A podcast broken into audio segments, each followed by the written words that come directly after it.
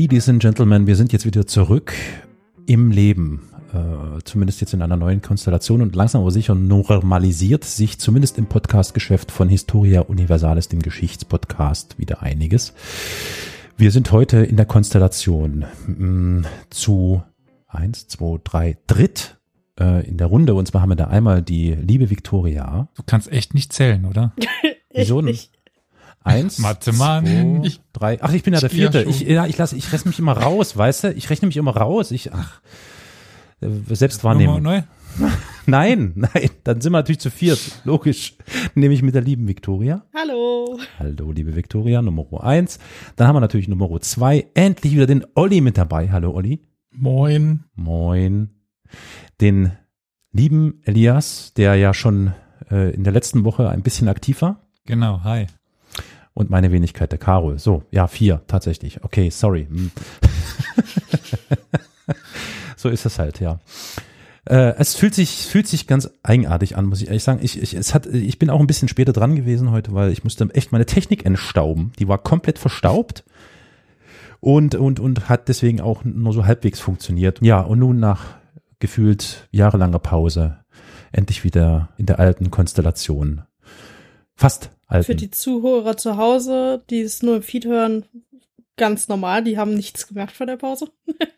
Äh, doch, ein bisschen schon. Also es wurde schon weniger Folgen und äh, es Ja, gab okay. auch, wurde immer wieder angesprochen, sei es ähm, ein extra Intro oder Stimmt, ja, genau. hat, man hat schon mitbekommen. Und man hat es vor allem auch gemerkt, da habe ich mich immer wieder geärgert im Laufe der letzten Wochen, beziehungsweise fast Monate, dass wir natürlich auch unsere UnterstützerInnen, äh, das war alles ein bisschen veraltet, auch verstaubt wie meine Gerätschaften sozusagen.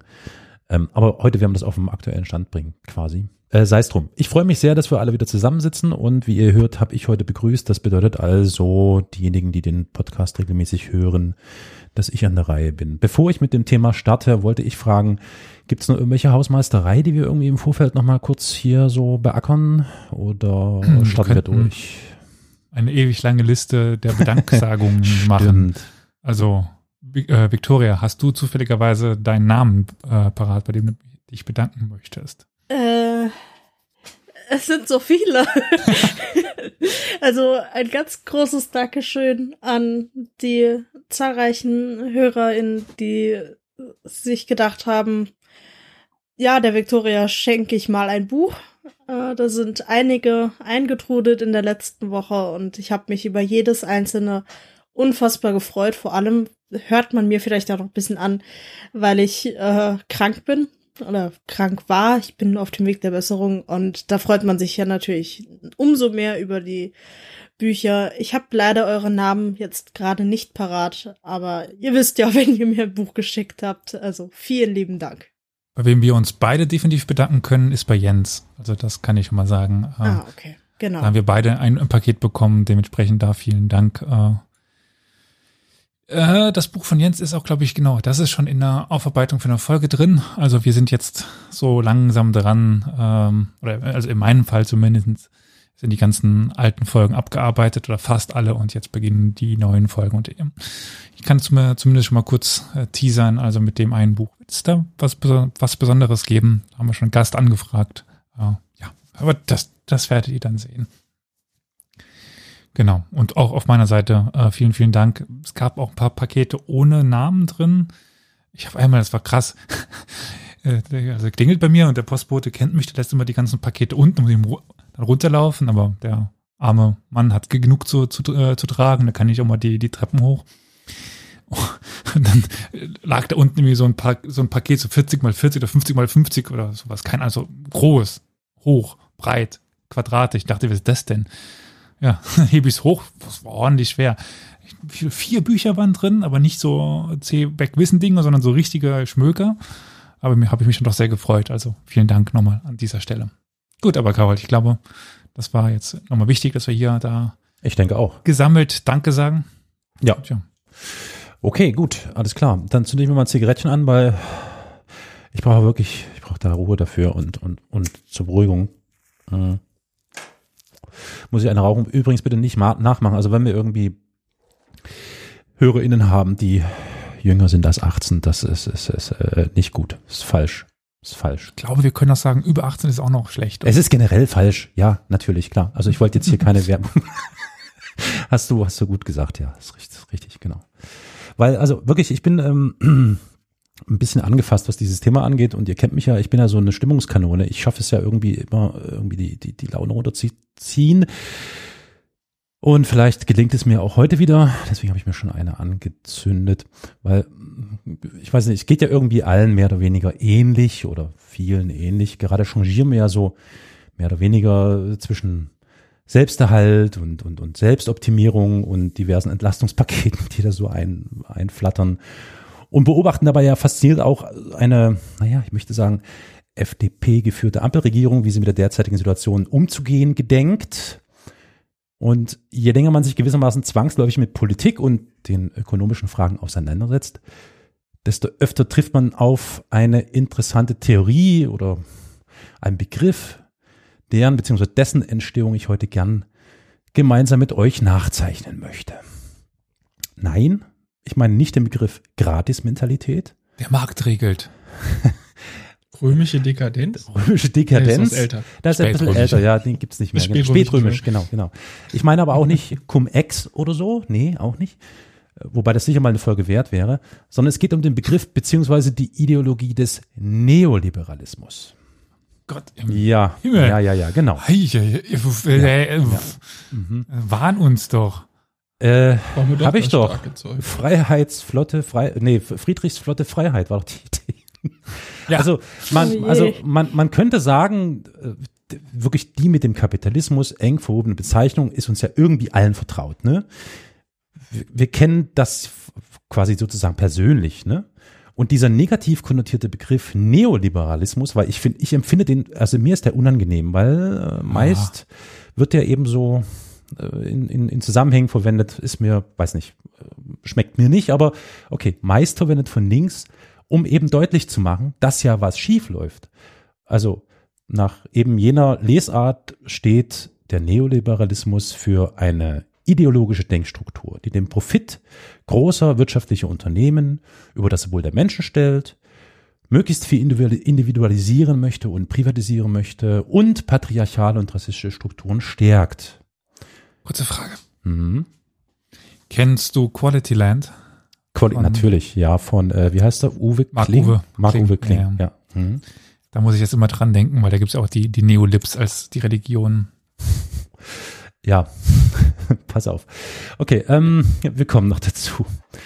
Nach Okay. wissenschaftlicher Lesart ist der Neoliberalismus aber ja durchaus ein Erfolgsmodell, dem, das wissen wir ja, die meisten Wirtschaftsordnungen der westlichen Industrienationen zugrunde liegen und der ein Garant für Wohlstand und Frieden sein soll.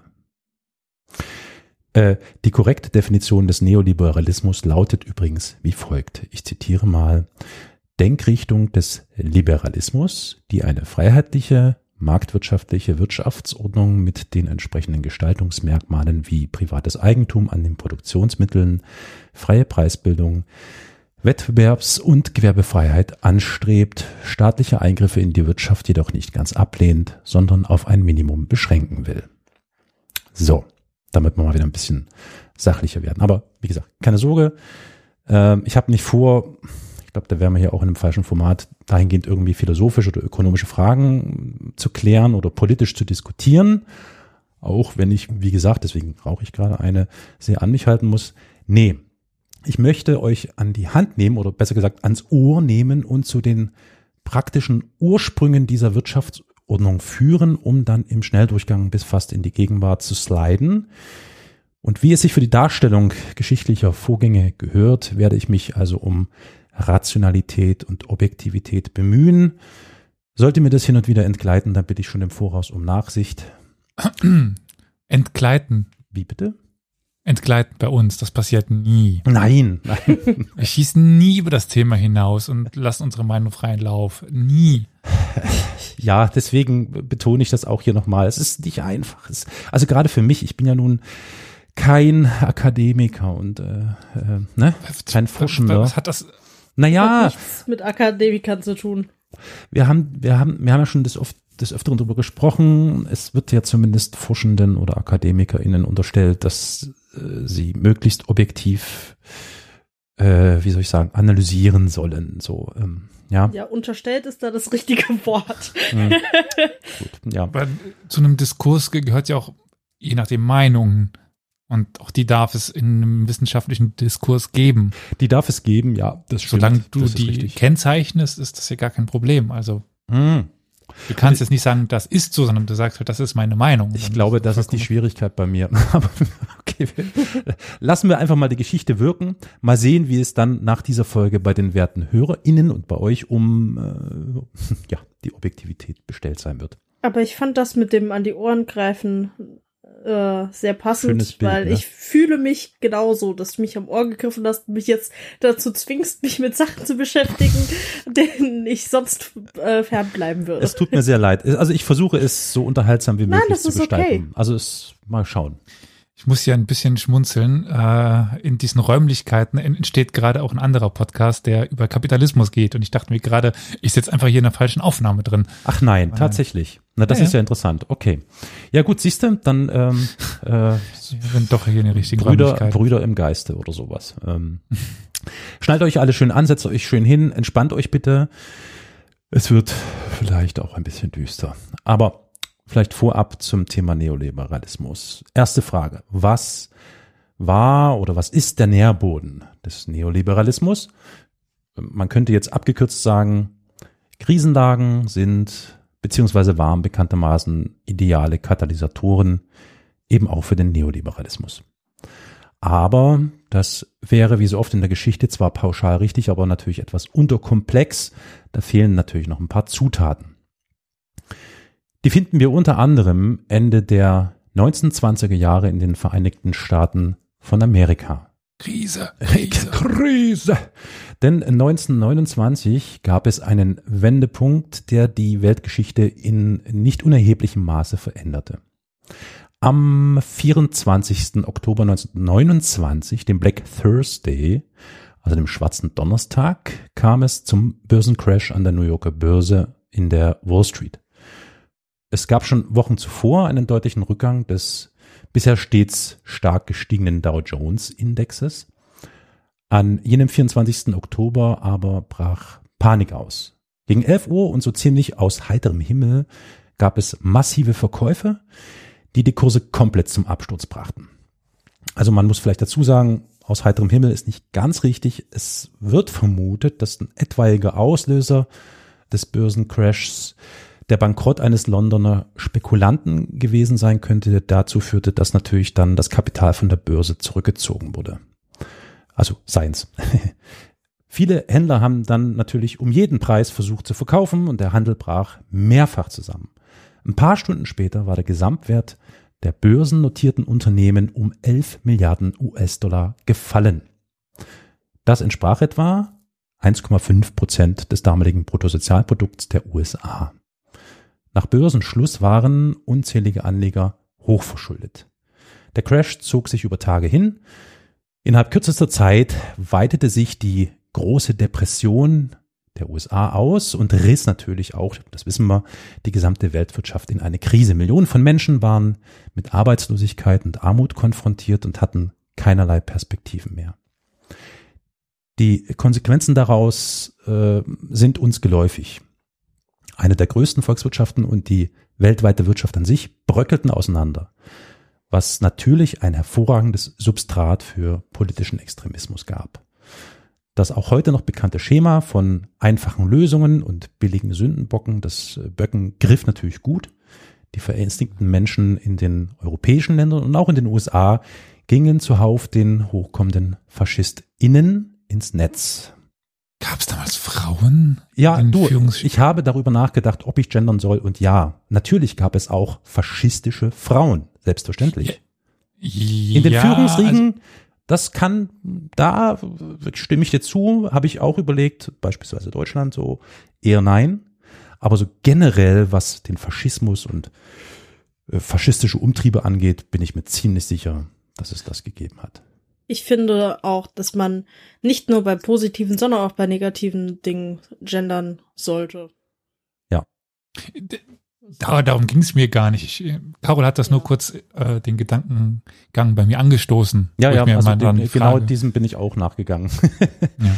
äh, Olli ist uns gerade um- abgeschmiert, ne? Habe ich gelesen. Ich gebe ihm noch eine Gnaden, ein paar Gnadensekunden, bis ich mir eine neue Zigarette gedreht habe und dann geht's weiter im Text. Ach je. Inzwischen können ja die lieben Twitch-ZuschauerInnen, wer es noch nicht getan hat, noch ein Abo abgeben oder so. Oder, oder, oder aber, falls schon geschehen, gerne zu irgendeinem Podcast, Plattforms, Gedöns gehen der eigenen Wahl und dort mal noch schnell ein paar Sterne oder Rezensionen oder so schreiben. Hm. Okay, so, jetzt äh, Gut, ja. Gnadenchance vergeben, hat er Pech. Hm. Er wird sich dazu klinken. Wir machen weiter. Während es den Nationalsozialisten gelang, in Deutschland an die Macht zu kommen und auch andere europäische Länder vom Faschismus infiziert wurden, reagierte Amerika anders auf die Verwerfungen. Das Credo lautete, statt Nationalismus und politischen Totalitarismus sollte es umfassende Wirtschafts- und Sozialreformen geben unter Franklin D. Roosevelt. In einem enormen Kraftakt wurde der New Deal aus der Taufe gehoben und so weit wie möglich durchgesetzt. Eine massive staatliche und politische Intervention. Die Finanzmärkte wurden reguliert, Sozialversicherungssysteme ins Leben gerufen, arme und arbeitslose Menschen staatlich unterstützt. Das Programm mutete fast revolutionär an, denn solche staatlichen Einmischungen und Eingriffe in den freien Markt waren noch wenige Jahre zuvor kaum denkbar. Ja, Warte, die Amis haben Sozialversicherung? ich wollte gerade sagen. Moment, Äh, wir, das wir scheint auch ja aus heutiger Anfang Sicht. der Geschichte. ja, okay. Sie hatten nur Sozialversicherung? Ja, Wow. Der Vordenker dieses neuen ökonomischen Konzepts war der britische Ökonom John Maynard Keynes. Seine Idee in Kurzform, statt den Dingen einfach ihren Lauf zu lassen und der unsichtbaren Hand des freien Marktes das Steuer zu überlassen, greift der Staat in die Wirtschaft ein und Nein. stabilisiert durch Regulierung und politische Maßnahmen den ins Wanken geratenen Kapitalismus. Aber was, was macht Mark dann? Mark? Ja, der, der regelt das doch, der Ach, Mark. Markt. Markt. Ach so, ja. Nein, nein, schon Mark. Aber der Mark, der. Egal. Naja, und dieser sogenannte Keynesianismus oder Keynesianismus funktionierte in den USA für eine recht große Zahl von Menschen ganz gut. Aber ein kleiner Zirkel ziemlich solventer und einflussreicher Männer sah das Ganze grundlegend anders. Obschon Keynes äh, Philosophie in den USA in Form des New Deals im Großen und Ganzen erfolgreich zur Anwendung kam, schwebte einem jungen Österreicher, Ach nö. Nein, nicht der Österreicher. Nee, immer sind sie Österreicher. Ein gänzlich anderes wirtschaftspolitisches Modell vor. Der Vorname des Herrn war nicht Adolf, sondern Friedrich August. Sein Nachname war Hayek. Sagt euch was? Ja. Ja, ja. Nee. Okay. Vielleicht noch kurz als Info. Der Mann war übrigens von blauem Blute und wurde eigentlich als von Hayek geboren. Aber das hat sich ja dann alles so im Laufe der Zeit in Österreich aufgelöst. Also, er wurde 1899 in Österreich-Ungarn geboren und besuchte schon während seiner Wiener Studienzeit lieber Seminare zu Psychologie und Volkswirtschaft als zu Staats- und Rechtswissenschaften, in denen er letztlich promovierte. Im Jahr 1931 wurde er an die renommierte London School of Economics berufen. Dort macht er sich einen Namen mit Thesen zu politischer Ökonomie und Konjunktur. Einige Jahre später kam er kriegsbedingt nach Cambridge an die Universität, an der auch der erwähnte John Maynard Keynes seit 1920 lehrte.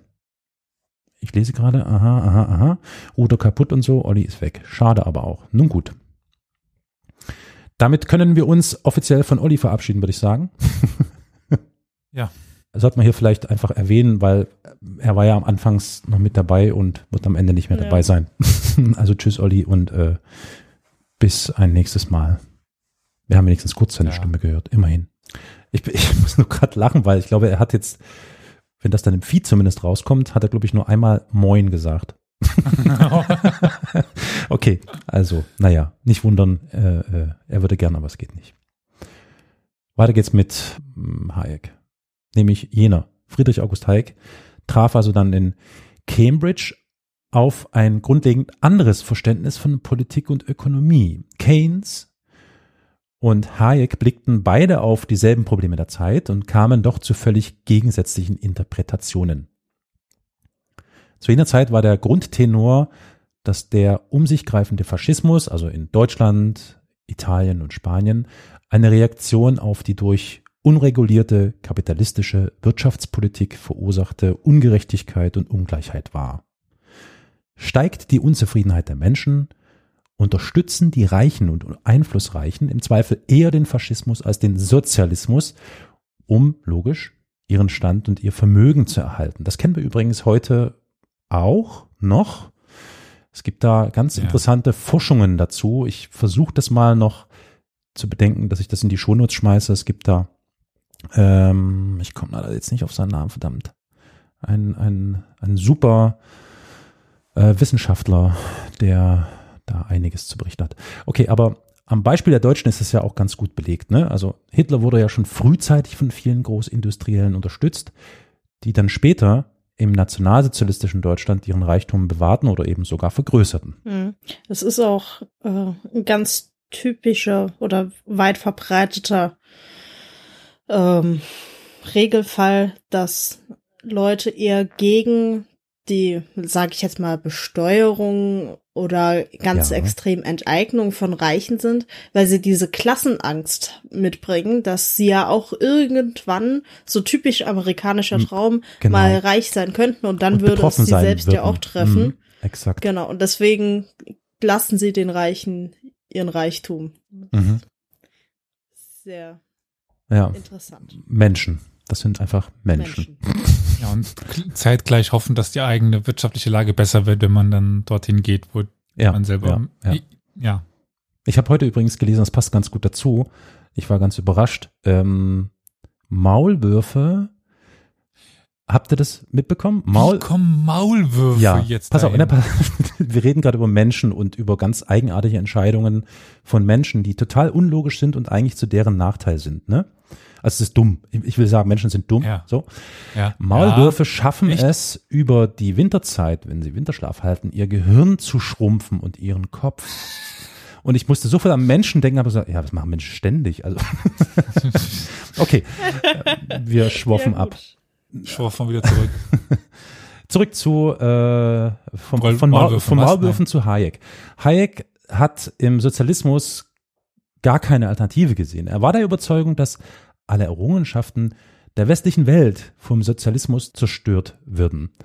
Hayek meinte, entgegen der Ansicht vieler ZeitgenossInnen, zu erkennen, dass die extremen Verwerfungen durch den Weltkrieg und die Weltwirtschaftskrise nicht in der Ungerechtigkeit des ungebremsten Kapitalismus begründet waren.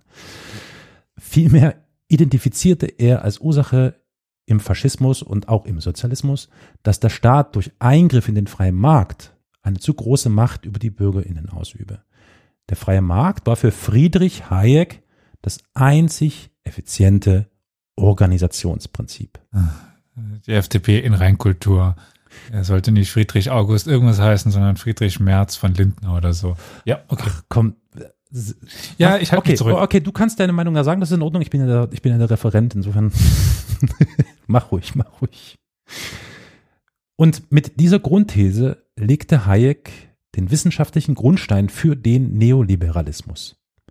Er veröffentlichte darüber 1944 sein wichtigstes Buch mit dem Titel Der Weg zur Knechtschaft, im Englischen The Road of Serfdom, ein Klassiker des Marktliberalismus und der Totalitarismuskritik. Zum Zeitpunkt der Veröffentlichung zeichnete sich inzwischen schon die Niederlage Deutschlands ab. Nach dem Ende des Zweiten Weltkriegs sahen Verfechter von Keynes Idee des starken Staates Chancen für den gut geplanten Wiederaufbau. Ganz im Gegensatz zu Hayek, der nur die Gefahr neuer totalitärer Regime prognostizierte und das, ob schon der New Deal seit inzwischen zwölf Jahren die amerikanische Wirtschaftsordnung einigermaßen stabilisierte. Wie gesagt, Keynes Modell gewinnt auch im kriegsgeschundenen Europa an Popularität. Denn nach fast zwei Jahrzehnten globaler Wirtschaftskrisen und schrecklicher Kriege wünscht man sich nichts sehnlicher als Stabilität, soziale Sicherung und Frieden. Dessen ungeachtet oder vielleicht gar dadurch befeuert, ist Hayeks Buch Der Weg zur Knechtschaft weltweit sehr erfolgreich. Auch seine Thesen finden immer mehr AnhängerInnen. Besonders in den USA verkauft sich sein Buch wie geschnitten Brot. Und Hayek sammelt um sich stetig mehr und mehr einflussreiche und äh, finanzstarke Gleichgesinnte. Surprise. So lädt er im April des Jahres 1947 nahestehende Philosophen, Journalisten, Politiker und einflussreiche Sympathisanten zu einer Tagung ins Schweizer Hotel du Parc, gelegen am Berg Mont Pelerin in der Nähe des Genfer Sees ein. Ich habe übrigens absichtlich nicht gegendert. Unter den Teilnehmern, absichtlich nicht gegendert, waren zum Beispiel Ludwig von Mises, Milton Friedman, George Stiegler und Überraschung Karl Popper. Wer jetzt erschrocken ist, also ebenso wie ich es war, als ich das las, was Popper da zu suchen hatte, den kann ich beruhigen. Popper wollte mit seiner Teilnahme insbesondere für mehr Meinungsvielfalt sorgen. Noch vor dem Treffen schlug er vor, dass auch einige Sozialisten oder dem Sozialismus nahestehende Mitglieder aufgenommen werden sollten. Wer ist Popper für die Unwissenden unter uns? Karl Popper ist ein sehr berühmter Soziologe und man kann sagen auch Philosoph, der extrem interessante Thesen und äh, Ideen äh, in die Welt gebracht hat, die bis heute eigentlich noch äh, durchaus ähm, etabliert sind, möchte ich sagen. Hm. Einfach mal googeln, ist wirklich extrem interessant, Karl Popper. Kluger Mann. Sein Wunsch blieb allerdings unerfüllt.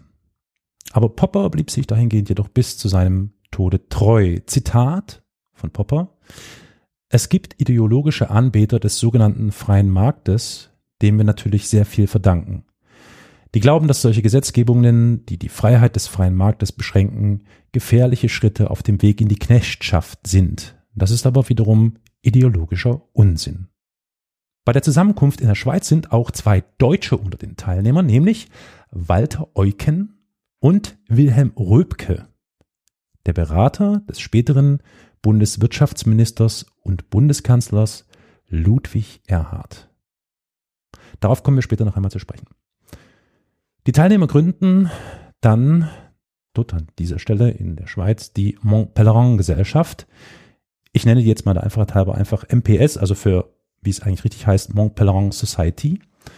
Ziel der Gesellschaft sollte sein, die Welt für immer zu verändern. Und zwar, indem sie den Neoliberalismus, wie sie ihn fortan nannten, zum absoluten Prinzip wirtschaftlicher und sozialer Organisation machen. Ein, ich würde mal sagen, doch recht ehrgeiziges Unterfangen. Das war auch Hayek bewusst, der einmal dazu meinte, Zitat, es braucht in der Regel eine Generation oder sogar mehr, bis sich neue Ideen etablieren.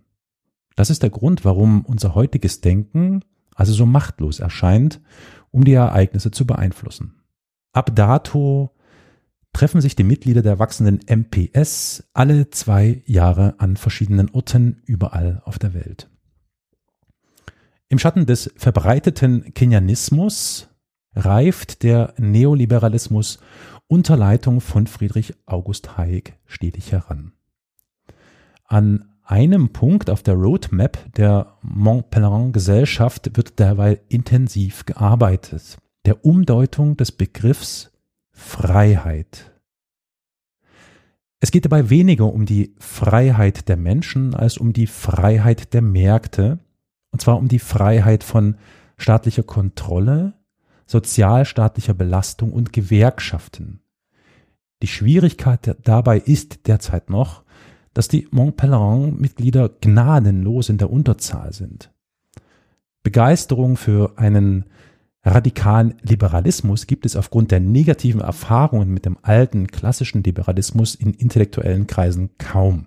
Hayek ist sich dessen offenbar vollumfänglich bewusst. Zitat es ist keine Übertreibung zu sagen, dass bestimmte Annahmen allgemein akzeptiert werden, sobald die aktiveren Intellektuellen von diesen überzeugt worden sind.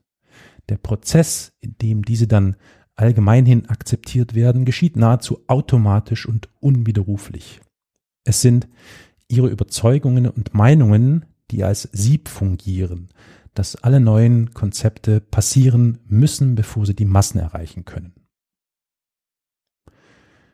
Unter finanzieller Zuhilfenahme des englischen Geschäftsmanns und MPS-Mitglieds der ersten Stunde, Anthony Fisher, der Millionen mit Börsenspekulationen und der Einführung der Käfigmassentierhaltung von Hühnern gemacht hatte, wurde das erste neoliberale Think Tank der Geschichte gegründet, das Institute, Entschuldigung, das muss jetzt Englisch ausgesprochen werden, das Institute of Economic Affairs, abgekürzt IEA oder IEA oder so. Die Regel gilt übrigens bis heute, wenn irgendwo das Wort Institut drin steckt, ist schon mal viel gewonnen. Das wird dann gleich seriös und besonders kompetent, sozusagen eine pseudowissenschaftliche Denkfabrik mit akademischem Anstrich. Das Institute of Economic Affairs hatte also weniger mit unabhängiger Wirtschaft zu tun als mit reinem Lobbyismus.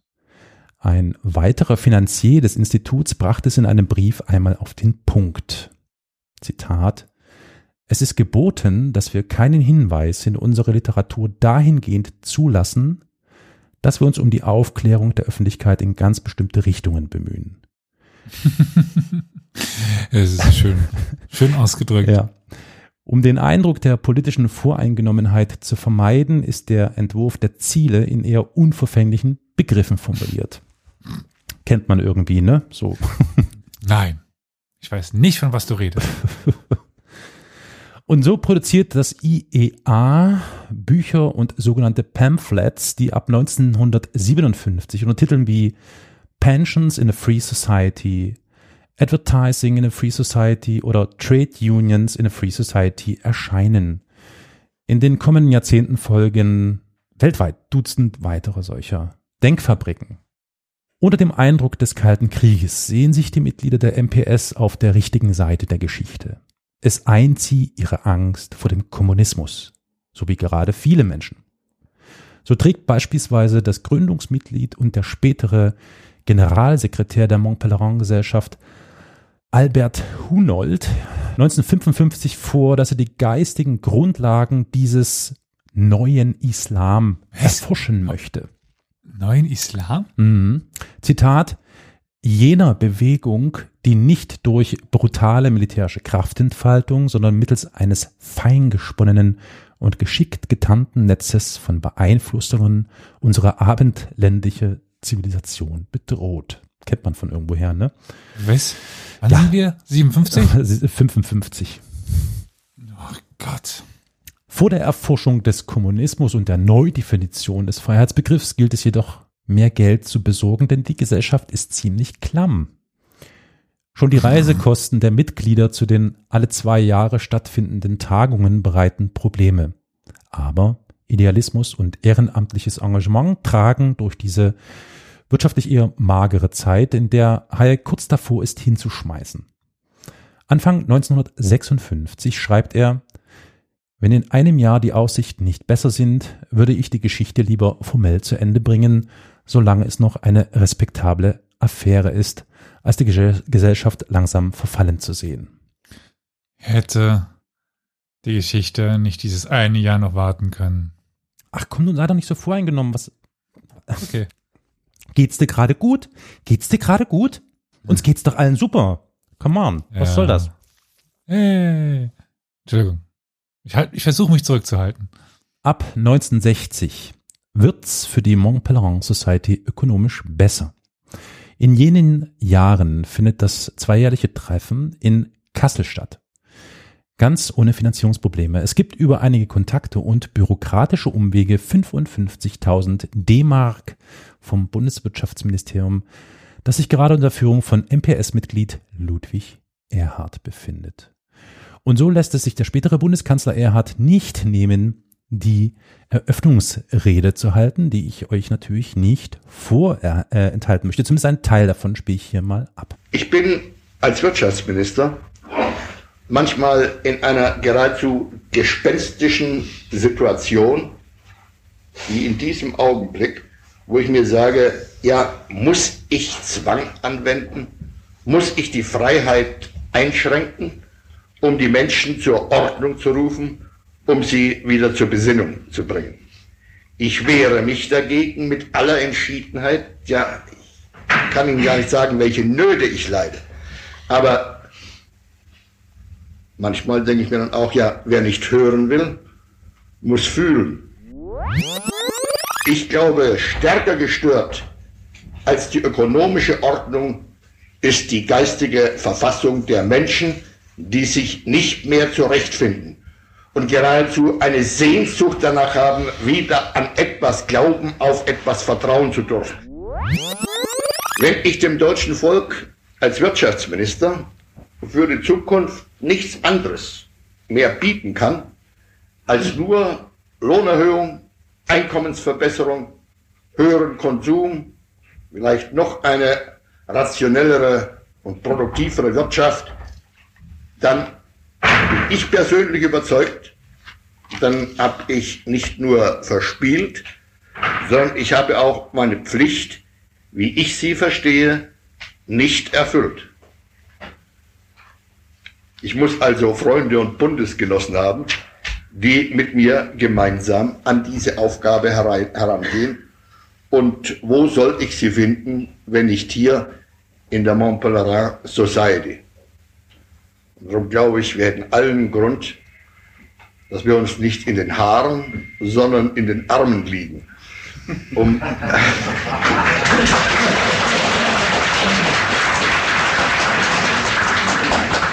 Und dass aus dieser Tagung, wie ich hoffen möchte, etwas herauskommt.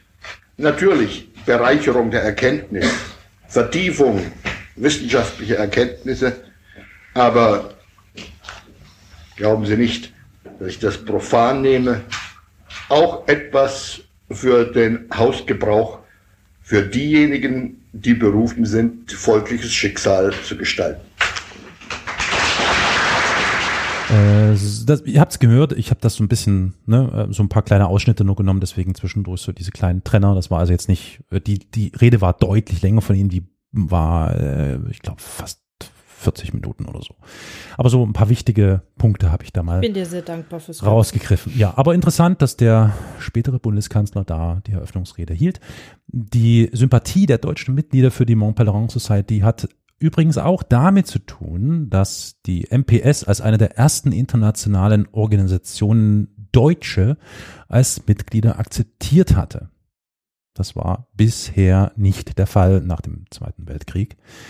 Inhaltlich spielen die Deutschen hingegen mit der von ihnen entworfenen Strömung des eher gemäßigten Ordo-Liberalismus eine untergeordnete Rolle.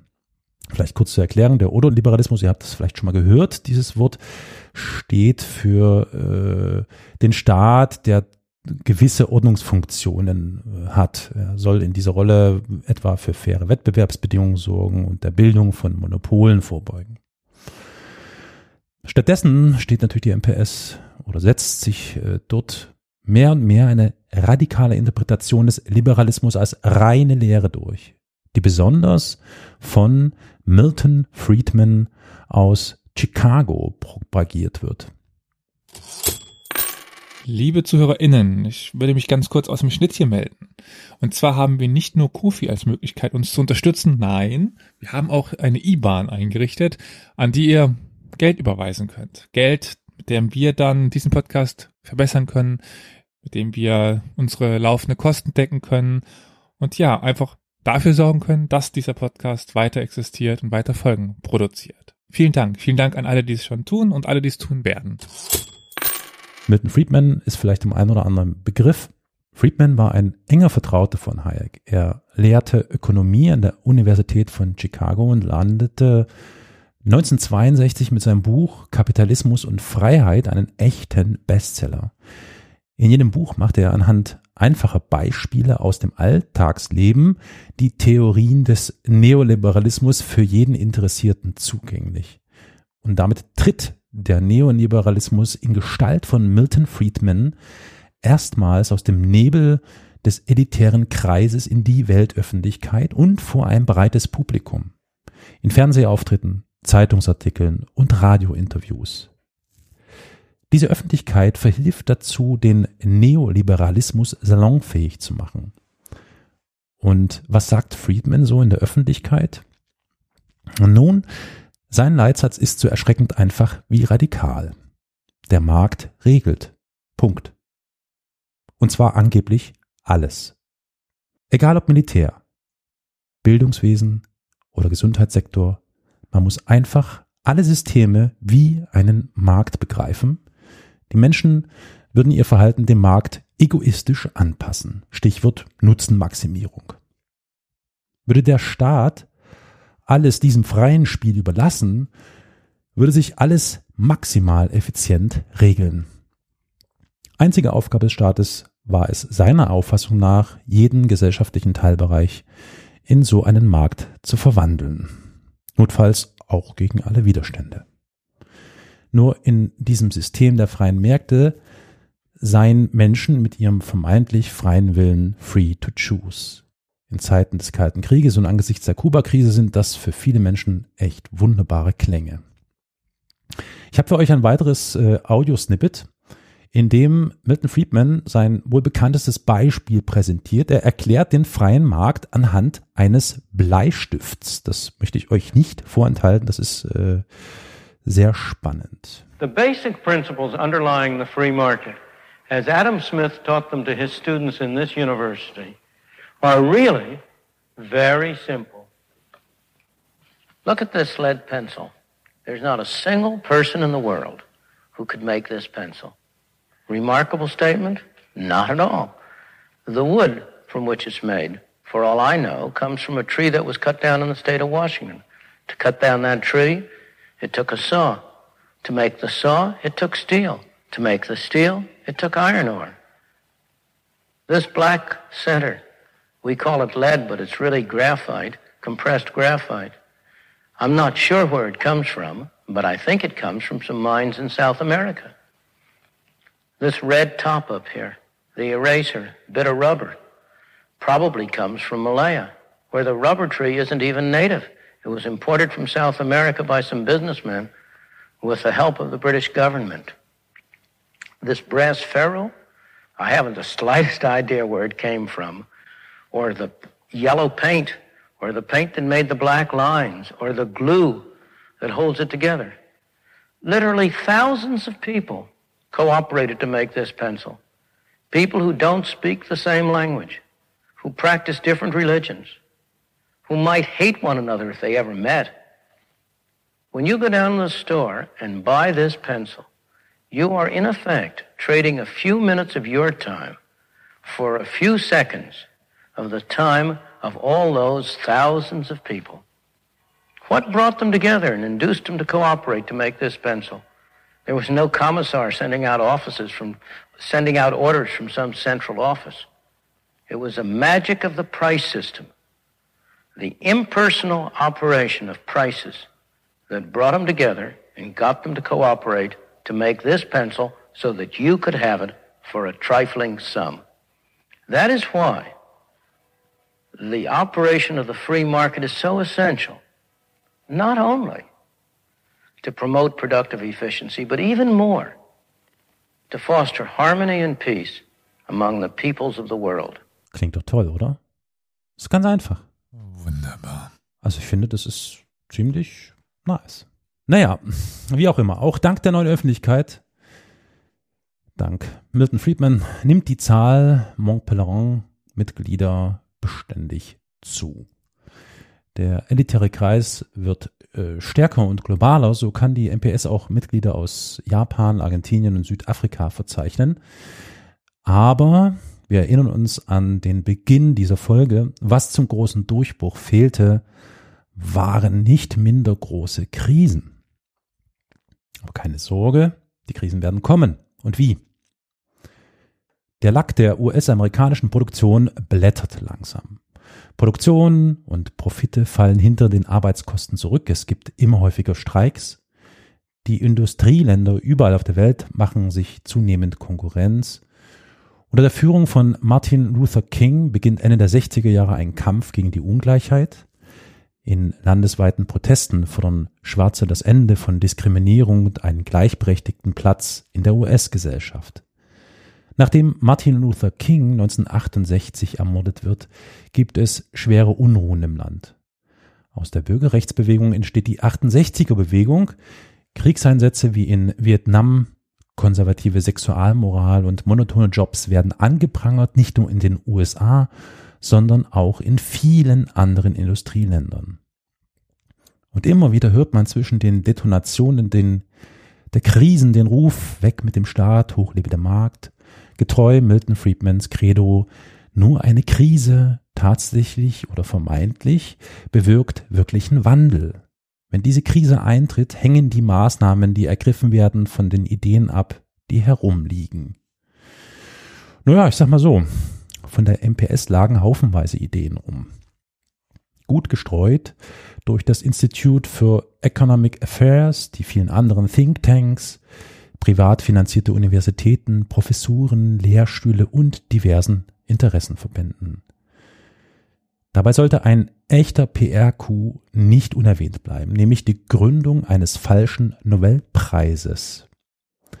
Die schwedische Reichsbank rief 1968 den Alfred Nobel Gedächtnispreis für Wirtschaftswissenschaften ins Leben, der sehr schnell fälschlich als Wirtschaftsnobelpreis bezeichnet wurde.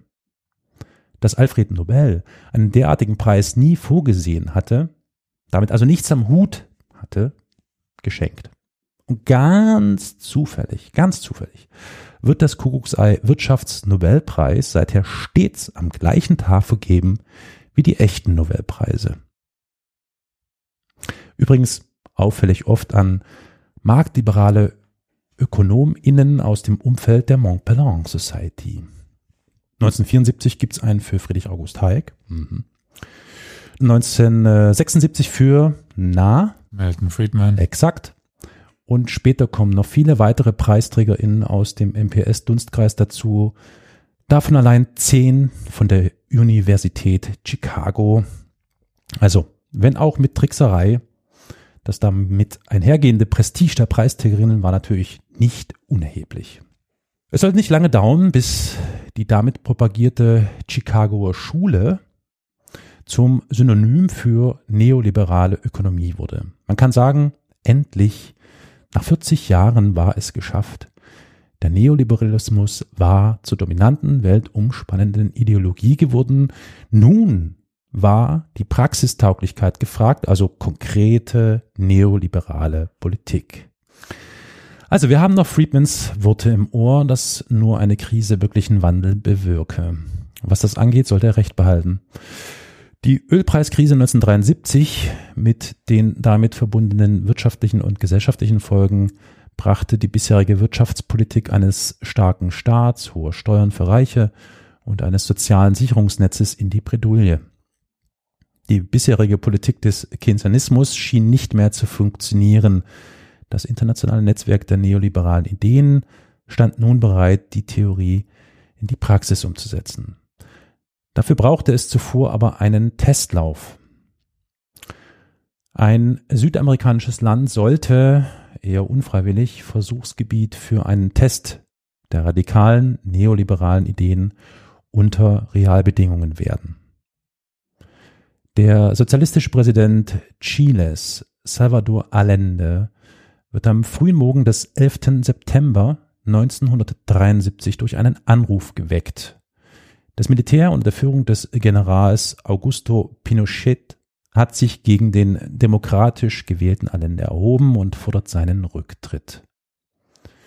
Nachdem er ablehnt, bombardieren wenig später Kampfjets den Präsidentenpalast La Moneda und Soldaten stürmen das Gebäude.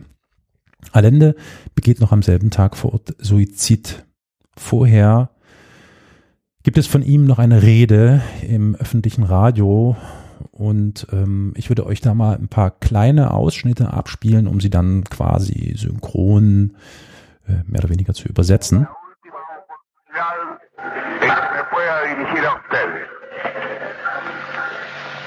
La Fuerza Aérea ha bombardeado las torres de Radio Portales y Radio Corporación. Mis palabras no tienen amargura sino decepción. Ante estos hechos, solo me cabe decirle a los trabajadores, yo no voy a renunciar. En este momento, Definitivo, el último en que yo pueda dirigirme a ustedes, pero que aprovechen la lección. El capital foráneo, el imperialismo, unido a la reacción, creó el clima para que las Fuerzas Armadas rompieran su tradición. Estas fueron mis últimas palabras. Dies sind meine letzten Worte und ich bin sicher, dass mein Opfer nicht umsonst sein wird. Ich bin sicher, dass es wenigstens ein symbolisches Zeichen ist gegen den Betrug, die Feigheit und den Verrat, sagte da mitunter. Nicht nur das Militär hat Allende betrogen, sondern er wurde auch durch die CIA betrogen, die schon 1970 versucht hatte, seine Wahl mit einer millionenschweren PR-Kampagne zu verhindern, um nun General Pinochet zu unterstützen, dessen Militärdiktatur für die nächsten 17 Jahre herrschte und wir wissen das alle und uns ist das alle im Begriff, Zehntausende Chileninnen verfolgte, folterte und ermordete. Mitte der 1970er Jahre unternahm das Regime verstärkte Anstrengungen, die fehlende demokratische Grundlage zumindest durch wirtschaftliche Erfolge auszugleichen. Bei einem Besuch Chiles 1975 erklärte Friedman, dass die grundlegenden Probleme des Landes, also die Inflation und die ökonomische Zerrüttung, einer Schockbehandlung bedürfen. Eine Politik der kleinen Schritte berge die Gefahr, dass der Patient sterbe, bevor die Behandlung wirke. Entscheidungskompetenzen erhielten ab dato chilenische WirtschaftswissenschaftlerInnen, die größtenteils an der University of Chicago studierten und die von den Ideen Hayeks und Friedmans inspiriert waren. Vier Hardliner der Chicago Boys übernahmen das wirtschaftspolitische Ruder. Das war einmal der Wirtschaftsminister Sergio de Castro, der Finanzminister Jorge Cawas, der Präsident der Zentralbank Pablo Barahona und der Chef des Planungsamtes Roberto Kelly. Nun wurde die gesamte Palette marktliberaler Reformen in der Praxis getestet. Steuern wurden gesenkt, Gewerkschaften verboten, Löhne wurden gesenkt, Staatseigentum wurde im Eiltempo an private InvestorInnen verkauft, der Finanzsektor wurde dereguliert und öffentliche Ausgaben für Bildung und Infrastruktur zusammengestrichen. Friedmans vorhergesagte Schockbehandlung zeigt Wirkung. Es scheint zumindest ökonomisch bergauf zu gehen. Es wird auch vom Wunder von Chile und dem südamerikanischen Tiger gesprochen. Friedrich Hayek selbst zeigte sich trotz allen Unrechts zufrieden. Zitat, meine persönliche Präferenz tendiert eher zu einer liberalen Diktatur als zu einer demokratischen Regierung, die frei von Liberalismus ist. Nun kommen wir mal zum Ergebnis der neoliberalen Radikalkur in Chile. Nach nur sechs Jahren gibt es auf dem chilenischen Finanzsektor 1982 einen Crash. Das durchschnittliche jährliche Wirtschaftswachstum von 1973 bis zum Abtritt Pinochets 1990 lag lediglich bei 2,9 Prozent und damit niedriger als der weltweite Durchschnitt. Außergewöhnlich wenige Menschen profitierten von den Reformen. In derselben Zeit sanken die Durchschnittslöhne. Und der Anteil der Menschen unter der Armutsgrenze verdoppelte sich von 20 auf 44 Prozent. Also, wir fassen zusammen. Sehr effektiv war die neoliberale Schockbehandlung darin, die Schere zwischen arm und reich rasant zu vergrößern. Surprise. Ich muss rauchen. Ich brauche so ein Brett. Zum Boxsack.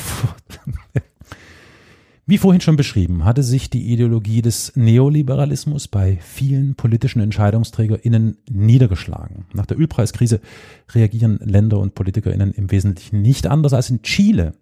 Also, wir erinnern uns, denken mal kurz nach, äh, denken natürlich sofort an Margaret Thatcher in Großbritannien oder Ronald Reagan in den USA.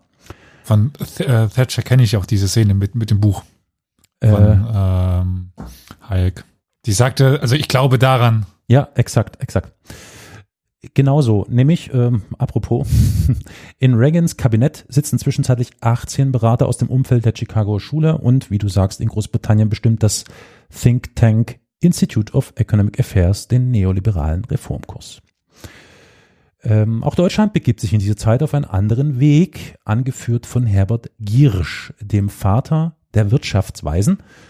Und 1986 bis 88 war dieser auch Vorsitzender der Montpellier Gesellschaft. 1982 wird das endgültige Ende der vermeintlich sozialen Variante der Marktwirtschaft in der BRD durch das sogenannte Lambsdorff-Papier eingeleitet. Ähm, ich werde gleich mal sagen, worum es da geht. Ich wollte euch noch mal kurz den Namen dieses Lambsdorff. Das ist natürlich jetzt so, so der umgangssprachliche Begriff, Lambsdorff Papier. Das hat nämlich einen mega geilen äh, mega geile Fachbezeichnung. Äh, und zwar nennt sich das Lambsdorff-Papier Konzept für eine Politik zur Überwindung der Wachstumsschwäche und zur Bekämpfung der Arbeitslosigkeit. Ähm, Nochmal so, äh, by the way. Und eben jenes Lambsdorff-Papier führt unter anderem Folgendes aus. Der Markt kann alles besser als der Staat.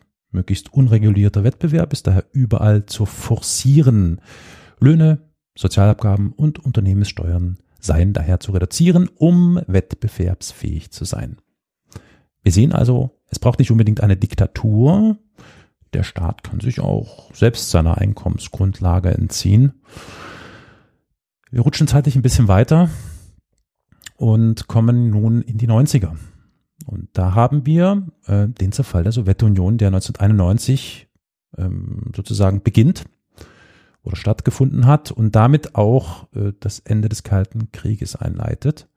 Und das wirkt natürlich wie ein Triumph äh, der absoluten Dominanz des Marktes über die zentralisierte kollektive Planwirtschaft.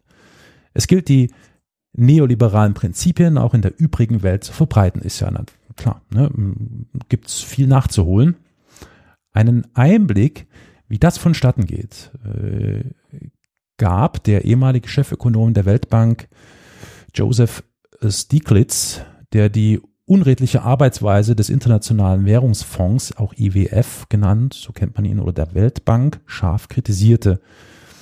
Die gängige Strategie von Weltbank und IWF für Staaten in finanziellen Schwierigkeiten sieht laut Stiglitz vier Punkte vor, von deren Einhaltung die Vergabe von Krediten abhängig gemacht wurden. Fangen wir mal an. Erstens privatisieren. Ob Energieversorger, Eisenbahn oder Telekommunikation, Staatseigentum ist schnellstmöglich zu verkaufen. Ob die Deals fadenscheinig sind, ist zweitrangig. Es ist bekannt, dass sich dabei politische EntscheiderInnen nicht selten auch persönlich bereichern. Beispielhaft sei genannt Russland oder etwas jüngeres Beispiel Griechenland. Ne? Zweitens, Kapitalmärkte entfesseln. Ziel soll theoretisch sein, ausländisches Kapital in Form von Investitionen zu ermöglichen. In der Praxis führt das nur dazu, dass Geld aus den betreffenden Ländern herausgeschafft wird. Geld, das aus dem Ausland hereinkommt, fließt hingegen meist in Immobilien und Staatsanleihen. Sofern es dann zu Unruhen an den internationalen Kapitalmärkten kommt, wird das Geld von den internationalen Investorinnen von einem Tag auf den anderen abgezogen. Die Folge davon, leere Kassen, beispielhaft könnten wir jetzt Brasilien nennen oder Indonesien. Dritter Schritt. Marktübliche Preise erzwingen. Bedeutet, die Preise für Nahrung, Wasser und Gas erhöhen. Ansonsten gibt es keine Hilfszahlungen. So geschehen 1998 in Indonesien. Im Jahr 2000 in Bolivien, das war der sogenannte Wasserkrieg von Bolivien, und 2001 in Ecuador. Die Folge sind Demonstrationen, die oft mit Gewalt niedergeschlagen werden müssen. Und äh, Stieglitz beschreibt es so, Zitat, wenn ein Land am Boden liegt, quetscht der IWF den letzten Tropfen Blut aus ihm heraus. Sie erhöhen den Druck, bis der ganze Kessel explodiert. Die ökonomischen und wirtschaftlichen Folgen sind fatal. Die von Weltbank und IWF hereingelassenen Investoren werden von den Unruhen verschreckt, noch mehr Geld fließt ab Regierungen gehen bankrott und die Kassen sind endgültig komplett leer. Und der vierte und letzte Schritt, Spielregeln diktieren. Schließlich soll der Freihandel mit entsprechenden Abkommen durchgesetzt werden. Und diese funktionieren dann häufiger eher als Einbahnstraße. Das heißt, westeuropäische Länder und die USA fluten die betreffenden Länder mit ihren Exportgütern, die sie natürlich aus günstig importierten Rohstoffen aus Drittstaaten hergestellt haben. Und gleichzeitig schotten sie aber die eigenen Märkte ab, beispielsweise vor landwirtschaftlichen Produkten aus dem globalen Süden. Ich wünschte, ich könnte einen Schnaps trinken. Oder mehrere. Ich glaube, Alkohol ist aktuell noch billig. Ähm Zusammenfassend lässt sich also feststellen, ich bin gleich am Ende, keine Sorge.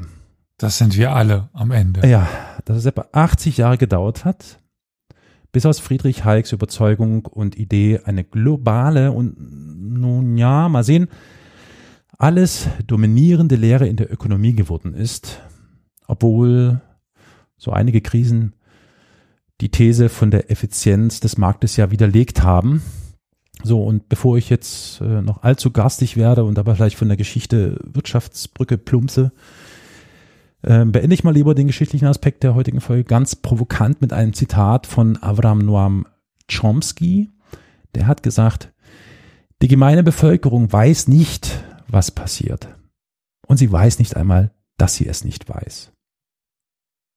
Und äh, nun, liebe Mitpodcastende, kommen wir äh, quasi zum äh, Schluss, Nachwort, wie auch immer. Feuer frei, würde ich sagen. Ich bin damit eigentlich fertig. Ganz ehrlich, man braucht keine Thriller drüber zu drehen, wie irgendeine Geheimgesellschaft äh, Mhm. die Welt übernimmt und äh, alles furchtbar macht. Da, da haben wir einen Kandidaten. Ja, ja. ja. Braucht man nix erfinden. Das stimmt. Alter Vater. Ja.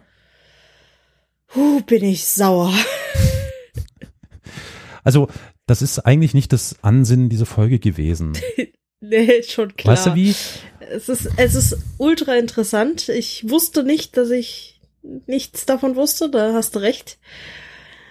Und äh, ich bin schockiert. Ich bin sehr froh, dass ich jetzt davon was weiß. Und sauer bin ich auch, ja. Ja. Ich glaube, es ist weniger ein Grund, sauer zu sein. Also, ich meine, klar, muss natürlich, also jeder äh, reagiert da anders. Klar, am, erstmal denkt man so, what the fuck? Aber es ist äh, generell so die Frage, wie damit umgehen. Es gibt da ja nun so verschiedene Möglichkeiten. Äh, das sehen wir zumindest hier in Dresden und inzwischen auch in vielen anderen Städten montags immer auf der Ja, gut. Straße. Das ist scheiße. Große, Ja. große Scheiße. Äh, die, die laufen doch zu den Leuten, Ja, die dasselbe ja. nur im nationalistischeren Stil machen wollen. Äh, Ja, ja, ich meine, das, was wir am Anfang besprochen haben, ne? Äh, geiler Nährboden für genau sowas. Aber Mhm. Die ändern doch an der Wirtschaftsverfassung nichts. ja, Die machen es nur ohne Ausländer. es ist, es ist wirklich, äh, wie soll ich sagen, hm? Traurig.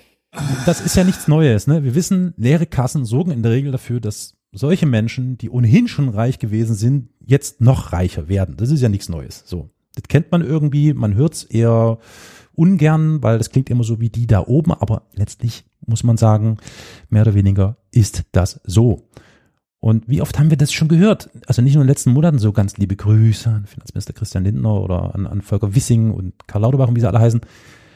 Ob staatliche Investitionen in Gesundheit, Bildung oder ein faires Sozialsystem, die Antwort kann und überall immer nur lauten, dafür ist kein Geld da. Aber das Geld war ja niemals weg. Es wandert jetzt nur in die Taschen von anderen. Das ist das Interessante an dieser ganzen Sache. Die Konsequenz daraus, die man dann für sich zieht, ist äh, schwierig. So ähm, äh, Sozialismus, Kommunismus, bla, keine Ahnung. Es ist äh, sehr, sehr schwierig gerade. Oder hey, Ja. ich meine, wir haben, glaube ich, auch junge HörerInnen oder so. Es gibt da diese Rapper, die heißen Retro Gott und Nepomuk. Ich weiß nicht, ob ihr die kennt. So. Ja, Mega gut. Bei Metamusik auf dem Album, da haben die gesagt, der freie Markt funktioniert nur, wo auch der Wille frei ist. So. Und das ist so ein Brainfuck. Das ist generell ein Brainfuck. Freier Markt, freie Wille. What? Äh, Moment, Sekunde, jetzt muss ich nachdenken. Freier Wille, freier Wille, freier Wille. Schwierig, sehr, sehr Der schwierig. freie Markt, der freie Markt will keinen freien Willen.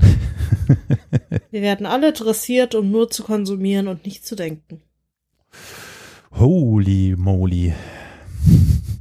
Ja, so sieht's aus. lasst euch nicht, ähm, wie soll ich sagen, lasst euch nicht wütend machen. Das ist, glaube ich, ganz entscheidend, weil das kann echt böse Nach hinten enden. losgehen. Ja. Es ist vollkommen verständlich. Es geht, glaube ich, allen so. Alle denken so, fuck, fuck, fuck, fuck, was kommt jetzt noch und so. Und wir kennen das ja alles, ne? Diese ganzen ökonomischen und, und auch finanziellen Fragen und so. Arschbacken zusammenkneifen, Zähne zusammenbeißen und ähm, hoffen, dass erstmal, dass es vielleicht etwas besser wird. Und äh, ja, ja, ich weiß, was interessant ist, ist auch dieser, dieser Spruch, dann engagier dich doch irgendwo, was ich glaube inzwischen auch für so ein, so ein Scheinargument halte. Weil ich glaube, dass sich engagieren irgendwo, hm, keine Ahnung, schwierig, schwierig, schwierig. Ich meine, da könnten wir momentan ein riesiges Fach auf, äh, aufmachen, was den Rahmen vollkommen sprengen wird. Ja, ich weiß. Also, ich weiß. äh, wir wir sind ein halt noch ein Geschichts- Geschichtspodcast. Ja, ja, wir sind ein Geschichte. Genau. ja. Dann wechseln wir kurz rüber zur Medienkompetenz. ja. Mhm. Die ganze Zeit ein Satz im Kopf. Ich weiß nicht, ich kenne den nur aus dem Englischen, ich weiß auch nicht woher, aber eat the rich ist die Reichen. Mhm. Oder macht kaputt, was Keine euch Ahnung. kaputt macht. Etwas älter, auch immer recht treffend. Ich weiß es nicht. Äh, Die Lösung liegt wahrscheinlich irgendwo zwischen Anarchie und, keine Ahnung, und Monarchie. Die Lösung ist niemals Extremismus in keiner Form. Mhm. Aber wie wird Extremismus definiert? Ja. Gute Frage. Genau. Mhm. Weil Extremismus kann für jeden anders sein. Hm. Ja. Ich habe genug vom Erwachsensein. Kann ich jetzt bitte auf den Spielplatz gehen und da bleiben, bis die Welt wieder okay ist? Ich glaube, das machen wir gerade alle, Victoria, alle. Ja. Also äh, Eskapismus Rules kann ich nur sagen. Und deswegen habe ich ja schon gesagt, ich, ich, ich entschuldige mich wirklich, dass ich jetzt wahrscheinlich die Laune ein bisschen runtergezogen habe, aber nehmt es wirklich als, als positiven Impuls, auch wenn es schwerfällt, versucht Ja. daraus irgendwie abzuleiten, dass ihr vielleicht jetzt so ein bisschen mehr durchschaut habt oder meint durch, zu durchschauen, wie was wo. Und dann sieht man das auch ein bisschen anders so alles. Regt euch nicht auf, regt euch nicht auf. Hört diesen Podcast, spendet dem viel Geld, bevor ihr dann keins mehr habt, weil die Gasumlage kommt oder so.